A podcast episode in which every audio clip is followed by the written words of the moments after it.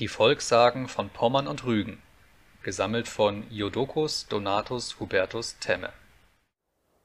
Die singenden Totenköpfe. In der Stadt Stargard in Pommern, welche früher nur ein geringer Flecken war, hat sich einstmals ein gar sonderbares Wunder zugetragen.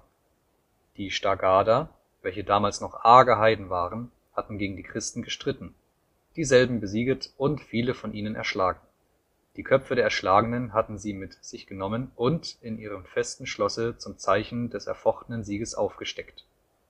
Da trug es sich nun in der heiligen Christnacht des Jahres 924 auf einmal zu, dass diese sämtlichen aufgesteckten Christenköpfe mit heller und lauter Stimme angefangen haben zu singen Gloria in altissimes Deo und haben auch nicht eher aufgehört, dann bis sie das ganze heilige Lied zu Ende gehabt.